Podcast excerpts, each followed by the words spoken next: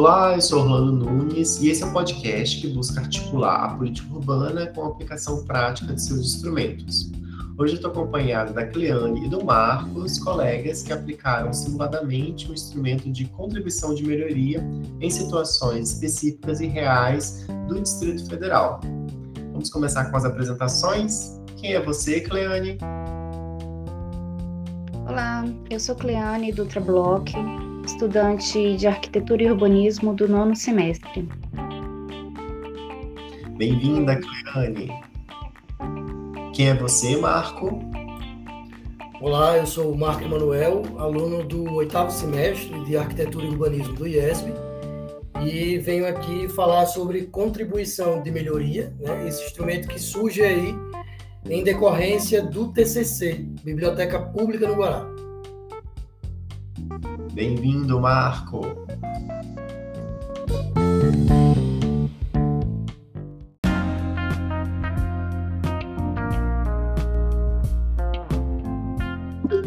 Então vamos entender um pouco melhor do que é o instrumento de contribuição de melhoria. Cleane, o que, que é esse instrumento?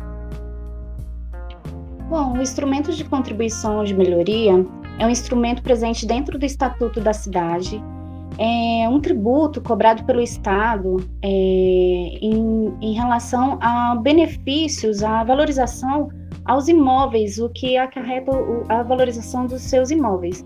É, com, com a, a, a, atividade do, do, do, governo em relação à cidade e, e, consequência na valorização dos imóveis. Então, essa, essa, esse valor dessa contribuição é passado para quem foi valorizado, para os imóveis valorizados, é, em pagamento dessa obra.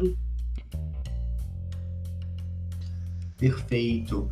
E Marco, aonde que está prevista essa contribuição de melhoria e em qual contexto ele é mais potencial para ser aplicado? Bom, é, a finalidade desse tributo né, é custear a obra pública é, existem duas modalidades de cobrança: o limite individual, onde cada proprietário do imóvel que é valorizado pela obra, obra pública, ele não pode ser cobrado mais do que o valor da valorização, e tem o limite de cobrança também global, onde a soma de todas as contribuições de melhoria cobradas não pode ser maior que o preço total da obra pública. Né? Ele, como eu falei, ele é, esse tributo é utilizado para custear a própria obra pública em questão e ela só pode ser decorrente de obras públicas. Né? No caso, o meu TCC ele é a implementação de uma biblioteca pública no Pará 2 e em decorrência dessa obra, possivelmente os imóveis, os imóveis podem sofrer uma valorização e aí esse instrumento ele pode ser aplicado. Ele está previsto né, na Lei 10.257, que é o Estatuto da Cidade, e também no Código Tributário Nacional tem encontramos diretrizes é, para a fundamentação desse, desse tributo. Que ótimo! E é também importante destacar que esse tributo ele não visa uma injustiça social, ou seja, de cobrar um tributo à população que já é desfavorecida. Pelo contrário, então é em áreas onde vai haver a valorização imobiliária e onde há populações com algum poder aquisitivo, é, que tem capacidade, então, de é, custear sua própria infraestrutura.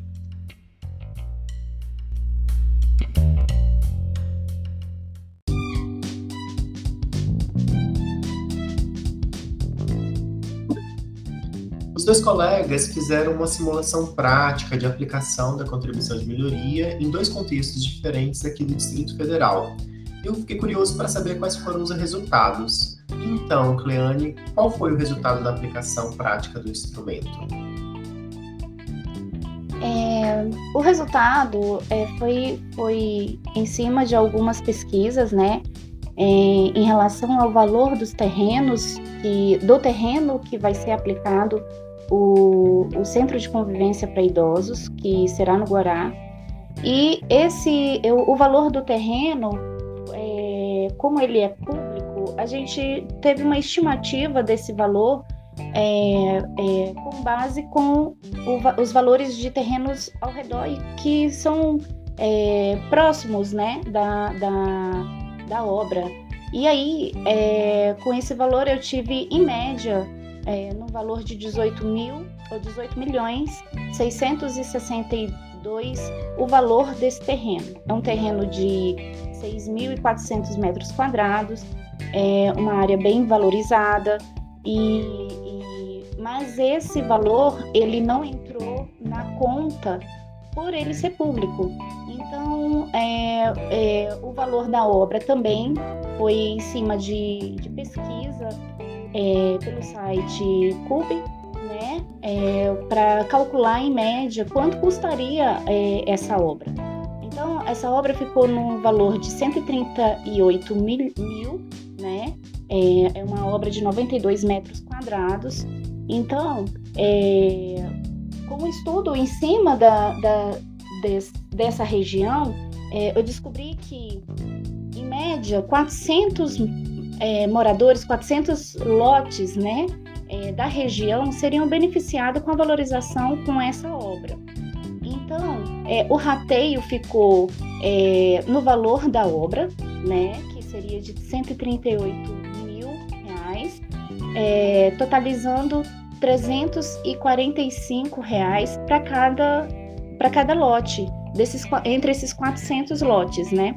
Então ficou um valor bem bem é, acessível a todos. É, ficou é, isso também ficou foi analisado a questão de valorização do entorno, né? É, por exemplos, a gente, eu peguei exemplos de, de já aplicados em relação à contribuição de melhorias em outras regiões do país, né? Que ficou em média de 10% essa valorização. Então, o valor da obra rateado para esses 400 lotes ficou bem melhor, é, bem menor, né? Do que é, o valor da valorização. Então, é, a valorização foi maior do que a contribuição por cada, por cada contribuinte, por cada lote que recebeu essa valorização. Maravilha, uma ótima conclusão, né? Ou seja, a, o investimento do governo vai gerar mais benefícios do que prejuízos, ainda que o governo cobre da, da, dos moradores do entorno a valorização causada, né? ou parte dessa valorização causada. Muito bom saber disso, não é? Ou seja, há um grande potencial na infraestruturação do território, é, na medida em que a sociedade contribui com o governo para que ele efetivamente implemente isso e traz outros benefícios, como por exemplo o um engajamento, ah, eu contribuí financeiramente para construir aquele edifício voltado aos idosos e que tem vários outros benefícios para a comunidade, né? Portanto, eu vou explorar, vou utilizar, ou seja, não vai ficar um, um investimento do governo ocioso. Ótimo, Cleane, ótimos resultados.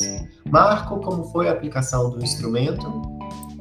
Então, é, esse instrumento, né, a contribuição de melhoria, ele não é tão simples e se a gente faz uma breve pesquisa, a gente até encontra vários textos se referindo à, falta de uso né, da aplicação dela. É, e essa dificuldade maior, ela é encontrada justamente em relação aos requisitos mínimos, né, para se fazer uma contribuição de melhoria. Por exemplo, tem que haver uma determinação da parcela do custo da obra a ser financiada pela construção, delimitação da zona que vai ser beneficiada, determinação do fator de absorção, do benefício da valorização para toda a zona ou para cada uma das áreas diferenciadas que estão contidas nela, memorial descritivo do projeto, orçamento do custo da obra. Então, tudo isso né, torna esse instrumento, vamos dizer assim, um pouco burocrático. E em decorrência é, desses fatores e, e dentre outros políticos, ela acaba não sendo muito utilizada. No meu caso em si, houve ainda uma, uma implicaçãozinha maior, porque a biblioteca ela vai ser implementada em um terreno público, onde já existem três equipamentos, são três instituições educacionais, duas no viés técnico e outra no viés é, da educação do ensino médio. E aí essas três entidades elas já vieram trazer uma valorização com a biblioteca essa valorização aumenta. Então delimitar essa zona, é, definir, né, qual vai ser esse fator do benefício, todos esses esses requisitos eles implicam é, é, em uma análise que acabam dificultando um pouco esse instrumento e devido a isso ele acaba não sendo muito utilizado como deveria pelo fator social, pela contribuição né, social que ele traz. Perfeito. E essa análise do arco nos ajuda a entender que é um instrumento bastante maduro. Isso porque ele já foi implementado ao longo de muitas décadas. Então, várias experiências do que deu errado já geraram novas legislações ou legislações atualizadas que aprimoraram esses erros. Então, ou seja, é um instrumento que demanda muito esforço, em especial do arquiteto, porque tem que elaborar o projeto, tem que elaborar o orçamento, tem que estudar a viabilidade dos custos de, de valorização do entorno, e tudo isso é o arquiteto que faz, mas, ao mesmo tempo, é, ele, isso tudo permite viabilizar o instrumento para que não haja uma decisão judicial contrária ao que foi, é, foi estudado, não é? ou seja, é, a, a, lei nos permite fundamentar muito bem a proposta. E quando ele vai ser implementado, a chance desse instrumento ser questionado judicialmente, a aplicação desse instrumento ser questionado judicialmente, é muito menor, porque a gente já se cercou de todas as possibilidades de pode e o que não pode fazer ali. Muito bem, obrigado aos colegas por demonstrar como que a gente pode aplicar.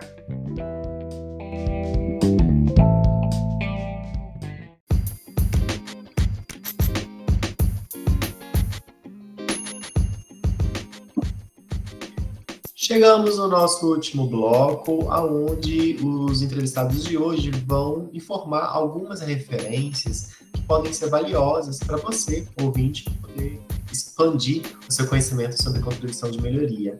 Então, Cleane, onde está alguma referência interessante?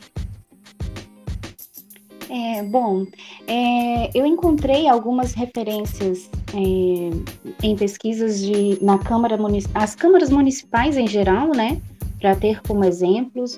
É, no site Politize também é, deu para entender um pouco mais como é aplicado essa, esse instrumento. E tanto quanto na Luoz, é, no Geoportal, é, foram, foram fontes que contribuíram bastante para essa pesquisa. Ótimo, fontes valiosas de fato. Marco, aonde está uma fonte valiosa de informação? Bom, a minha referência foi a Lei 10.257 de 2001, que é conhecida como Estatuto da Cidade, o Código Tributário Nacional, o decreto né, 195 de 67, embora antigo, mas ele regulamenta né, uma parte da, da contribuição de melhoria. Um livro que eu pesquisei foi Natureza Jurídica, Norma de Ineficiência, de Incidência e Efetividade, do Mansur Teófilo, e alguns dois sites, na verdade, o Politize e o Jus Brasil também me ajudaram a fundamentar sobre esse instrumento. Muito bem, já estou super curioso para consultar as fontes que os nossos entrevistados de hoje apresentaram. Imagino que você aí também esteja. E essas fontes vão estar aqui na descrição do episódio, basta clicar e consultar. Agradeço você por nos escutar até o final e até o próximo episódio.